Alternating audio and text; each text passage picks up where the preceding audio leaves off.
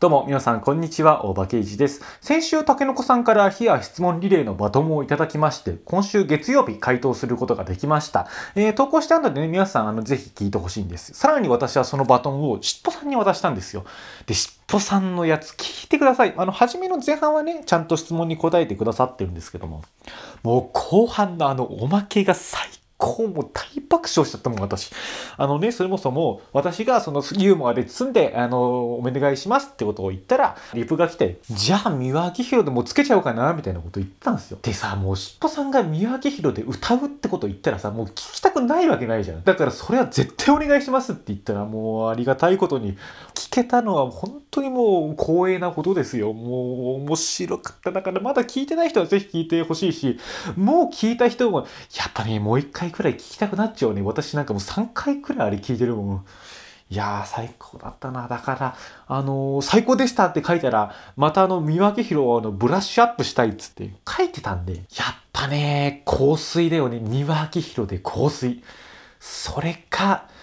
ポケットからキュンだよね。もう、三輪明宏のポケットからキュン。黒柳徹子と徹子の部屋出たことあったじゃない？あの、三輪明宏があの、ポケットからキュンですの感じでその黒柳徹子のあの頭の中から飴が出てくる。ポケッ、ポケットからキュンじゃなくてなんだだからもう頭から飴ですみたいな。今のはちょっと面白くなかったけども、あの、ぜひともやってほしいなって思うんだよ。別にもうこれはお願いでもなんてもないですけどもう、私の口だけですからね。いやでも、月の三輪明宏もね、もう期待してますから。まあまあ、あの、それに関してというかさ、質問バトンについてはちょっとね、この後話していこうと思います。その前にさ、まあまずどうでもいい話からどんどんしていっちゃおうかなってことで、アメリカカ大統領選ですよ。先週開票状況を見ながらラジオを撮って、まあどうなんだろうみたいなことを言ってたんですけども、結果が出たって言っていいのかちょっとわからないっていうまさかの状況です。まあ一応バイデンは勝ってるし、もうバイデンいろんな国の首相と話してるんだけども、まあ本当にバイデンってこと言い切っちゃっていいのかなって混乱の中ですよ。アメリカだってもう割れちゃってるし、もう日本のコメンテーターも好き勝手なこと言ってますから、もう何でもありというか、何も決まってないんですもん、本当はね。だから、まあいろいろテレビ見てると、本当いろいろ好き勝手言ってるわけですよ。その中でもね、ちょっと面白かったなっていうのが、一つ、一つ、二つ、三つ、四つぐらい言うと、あの、まず、モーニングショーで、あの、小西教授って方がいらして、その方が言ってたのが、まああの、今回の選挙結果で何が一番驚くべきことかというと、あの、すべて予想通りに進んでいると。だからもうそのトランプとバイデンが僅差でバイデンが勝ちトランプが法廷闘争をして大統領が一向に定まらない。これが本当もう当初はもうトランプだったらそんなことでもなっちゃうんじゃねえの？みたいなことが全て現実で起こっていること。もうこれがまず驚きだと。で、まあなんかそんな中で、まあ選挙結果がですね、12月4日には確定してなきゃいけないらしいんですよね。まあそこで選挙人投票って言って、まあ確かにあれ何票何票って言ってますけど、あれはま暫定値というか、まあここはもう取ったからこの人たちはここに入れるだろうっていうあくまで示しだけであって、で実際にあれが数としてカウントされるのはその12月4日のまあ、時にその開票結果も1票1票数えた結果でやるということがなってるらしいんですよ。で、その12月4日までに結果が出てなかったらどうなるんですか？っていうことに対して、わかんないよ。そんなことは今まで一回も起こったことないんだからって言ったのが、あのバイキングの木村太郎先生ですよ。もう、みんなわからない。トランプはもう今まで、え、0以上1以下だったことを50にも100にもしてきた男ですからね。だからもう、さらにもう好き勝手なこと言われてるのが、トランプ氏が今後どうなるか。もうそれこそ離婚するんじゃないかとか、破産するんじゃないとか、まあそういうのもあるけどさ、もうそれ以上として、まず一つ、あの、トランプさん亡命するんじゃないか説っていうのがあるらしいんだよね。で、で例えばその、スノーデン氏とかを今、あの、保護しているロシアとかに亡命する可能性があるんじゃないかと。で、これロシアに行ったら、あの、かなりその国家機密を知る男として、あの、熱い待遇を受けるんじゃないかと。まあ、そりゃそうだよね。大統領、元大統領だもんって。アメリカの国家機密知ってるでしょ？だって、その会社のこと知りたいんですけどってなった時に社長が来てくれたようなもんでしょ？もうそれ以上ですから、国レベルですからさ。そんな都合のいいこともあるのかと。あともう一つはね、1月の大統領任期期限までに、まあ過去に起こしたと取り沙汰されている、まあロシア疑惑、セクハラ、詐欺とかそこら辺のものを、もうわかんないです。本当にどうだったかどうでもよくて、とりあえず、まあありとあらゆる罪で自分を逮捕して、一回逮捕して、で、まあ牢屋に行くかどうかは知らないけど、そこで自分自身で、あの、釈放をすると。その大統領令で恩赦っていうのができるんだって。だから在任中にもうありとあらゆる罪で自分を逮捕して、えー、自分でもう釈放ってしてもう自由の身になろうっていう説ね。で、これに対しては、まあ、あの、大統領と逮捕されるってことが、まあ、両立というか、どっちもできるのかどうかっていうのはわかんないけど、もしそれがダメでも、やっぱり副大統領のペンスさんが暫定大統領になるから、まあ、ペンスさんが釈放ってすれば、トランプ氏は釈放されるって。まあ、こんなの普通だったらありえないけど、やっぱトランプだったらなんかゼロじゃないよなって気はしちゃうよね。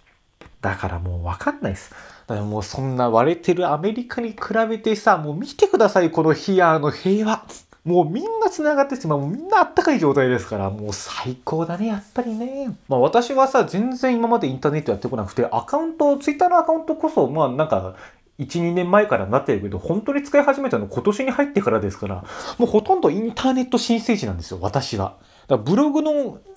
質問バトンなんか全然知らないんですよね。だから今までこのインターネットでまあリレー形式でやっていくものっていうともうそれこそ今年入ってからですよ。ギャグリレー。芸人さんがいろんなギャグの人をね、あの、ギャグの人とかいろんな芸人さんをバトンで繋いでって、えー、一ネタやってもらおうっていう企画。それとやっぱうちで踊ろう。もうあれに関してはさ、もう星野源がさ、ああ、やっぱ星野源っていろいろやるなっていう、まず一つでしょ。で、ああ、こんな人もやっちゃうの？あんな人もやっちゃうんだ。へえ、こういう手もあるんだ。この人すごいみたいになってたら、えー、最終的にさ、あの、えー、この人までやっちゃったの？うわなんかもう消えない家でもう犬が顔ペロペロペロペロ舐めてんじゃん。もうね、お茶飲んでテレビのチャンネルがいて、もうこんな映像投稿したらもう誰かしらに怒られちゃうんじゃないの？って思ったらもうその誰かしらが怒ってるっていうね、もうそういうことしかなかったですから、もうだから私のリレーのイメージっていうのが、それしかなかった、その2つしかなかったんですよ。今回やってみたらさ、もう素晴らしいね。過去の自分が持っていた偏見をもうあのバトンでもうリレーバトンでピシンつってやりたいくらいもう本当にリレーってやっぱいいんだね。心も温まるしね。やっぱね、大事だよリレーするっていうのはね。あというわけで、まあ今週も始めていきましょうか。オーバーケージハングアップターミナル第40回。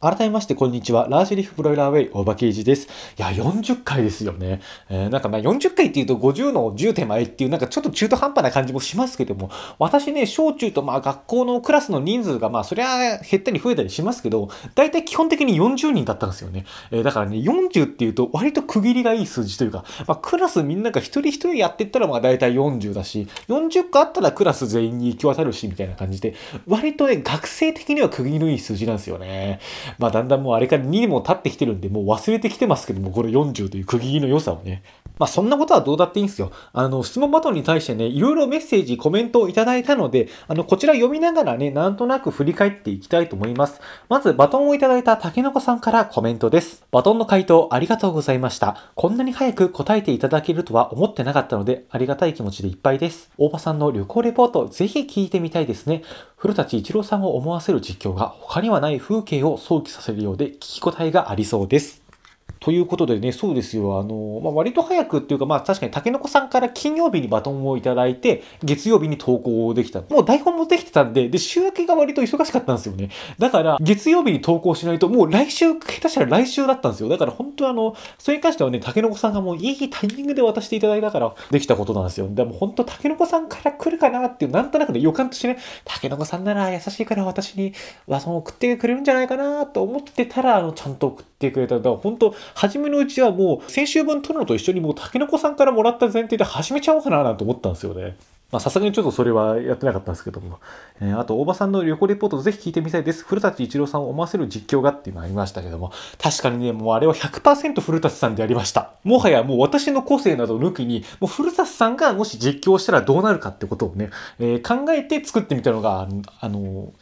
回答になるんですよね。一応19番、今後音声配信で挑戦していきたい言葉にま対するまあ音声レポート。で、まあこれこれこういうのやりたいっていう。で、例としてやったのが姫路なんですよね。まあ姫路行ったのももう1年半くらい前だから、もう姫路のイメージはほとんどないっす。もう肌感覚はなく、なんとなく写真見てたら実況しやすそうだなっていうのが姫路だったんで。まあやってみただけなんですけどね。だからもう本当にあれ駅前とかでやったらもう警察飛んできますよ。もう頭おかしいんかこいつっていう。それこそだから古舘さんがカメラの目の前でやっていたら、ああ、なんか仕事してんだなみたいな感じで思うけども、もうちょっと私の場合はもうできませんからね。もうちょっとだから穏やかな、さあ今私はね、姫路の駅前にいるんですが、みたいな感じで撮るか、もしくはもうその姫路の駅前の音声、私一切喋らずに、もう人がトットットットットットッと歩いてって、車がペッペーなんつって、信号がパッパッパッパッポっていうなんかまあその街の音声ね、街の音声をただ撮って、で、うちに帰ってからまあ今いるような実況を当てるからね。でもな、ちょっとね、ただあの熱量はね、なかなか熱熱いから、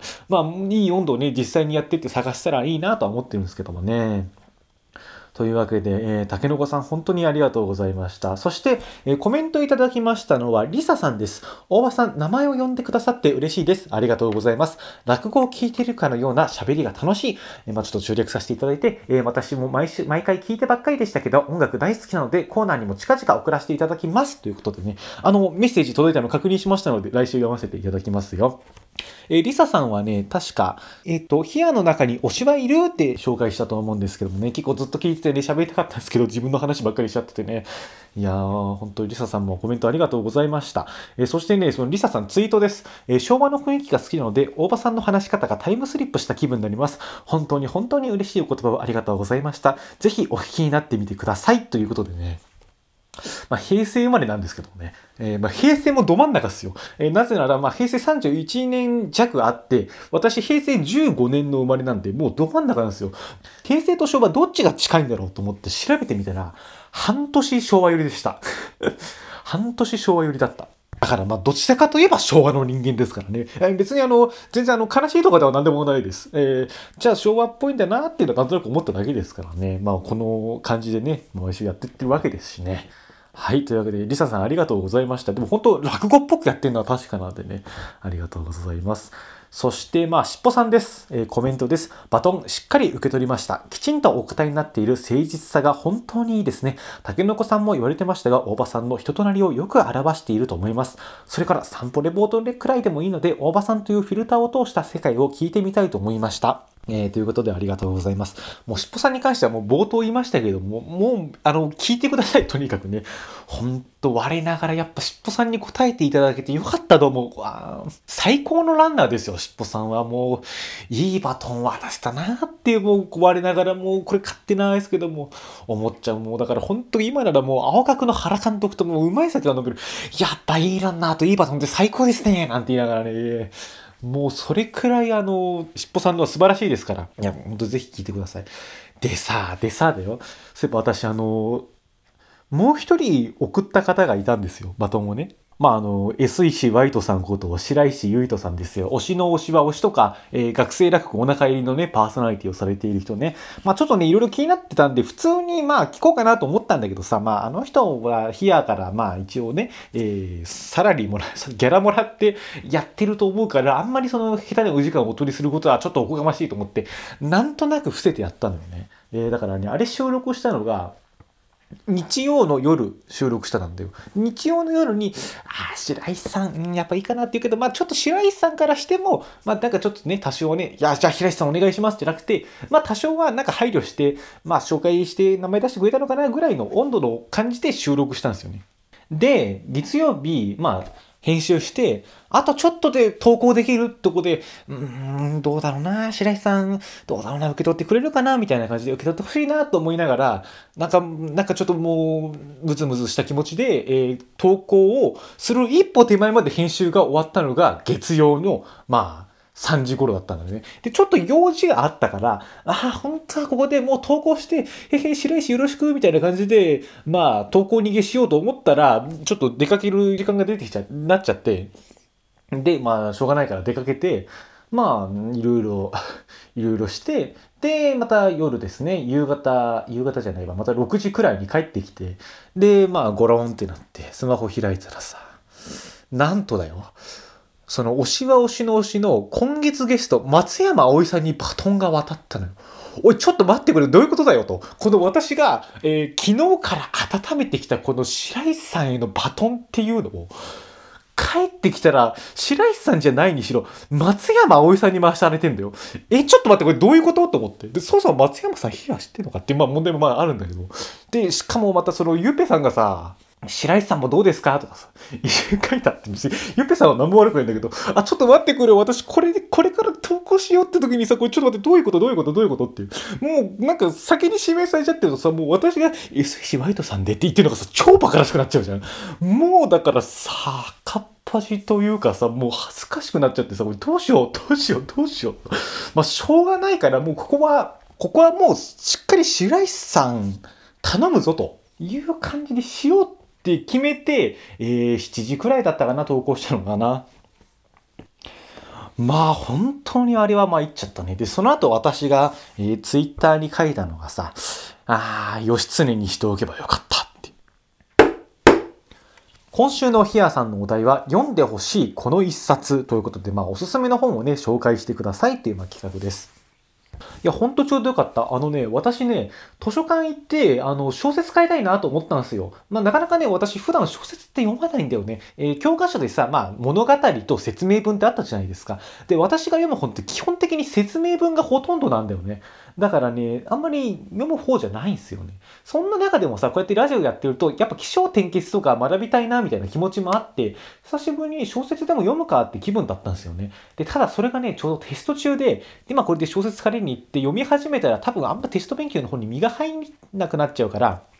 まあテスト終わったら図書館行こうと思ったんだよね。で、それで図書館行こう、テストが終わって図書館行こうと思って調べたらさ、ちょうどその日休館日でさ、うわーこれいけねえわと思い、やっと先週借りてこれたんだよね。で、その中からまあちょっと2冊ね、借りてきたのでそちら紹介していきたいと思います。まず1曲目、宇佐美凛で推しもゆ、川出書房から発行されています。えー、まあちょっと、あらすじを読んでみますよ。推しが炎上した。ままならない人生を引きずり祈るように推しを推す。逃避でも依存でもない。推しは私の背骨だ。アイドル、上野正樹を解釈することに心血を注ぐ明かり。そんなある日、突然推しがファンを殴った。まあ、っていう物語なんですよね。で、この宇佐美凛先生っていうのが、まあ、1999年、9年生まれ、デビュー作のカカで最年少21歳で三島賞を受賞したっていう、まあ、なかなか、今、新進気鋭の作家さんなんですけども、これ何で知ったかっていうと、新聞の書評欄で知ったんですよね。あの、新聞の書評欄でなかなかこういう最近の小説が紹介されることってなくて、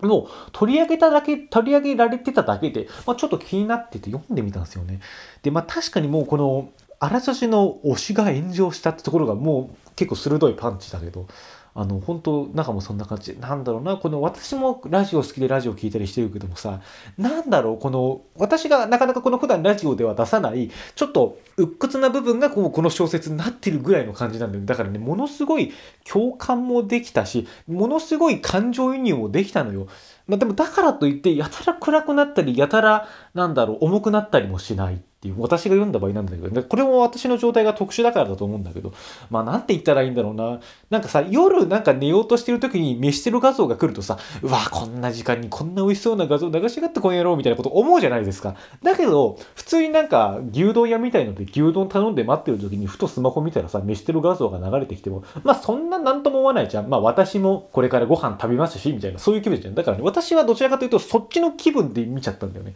なんかこの、今私が直面しているる闇というか、なんというか、本当もさっきからもう鬱屈としか言ってないけど、本当に鬱屈なんですよ。私の人生の鬱屈さが全部なんか文章化されているような気分がして。で、だからといってなんか暗くなることも重くなることもなく、なんか均衡状態にあるみたいな感じで、面白かったので、なんだろうな。でもこの、本当推しは推し、そしてネットで、えー、その仲間と触れ合うっていう、まあ一つ回転があるように見えて、なんか酸素吸って酸素吐いてるから結局息が苦しいんですみたいな。なんかね、そういうところがすっごい言語化されてて、現代の小説ってこういうもんなんだと。もうアイドル、推しがいて、それをネットでいろんな人やり取りしてて、まあいろんなことが起こってっていう。だからこのちょっと現代をね、濃縮したような小説。うん、だからこれをわざわざ小説で読むことの意義があるのかくらいな感じでもあるんだけど、やっぱね、読んでみると、まあ深くもなく浅くもなく、このトンネルの中を進んでいる感じが着々と書かれていってね、本当面白い本でした。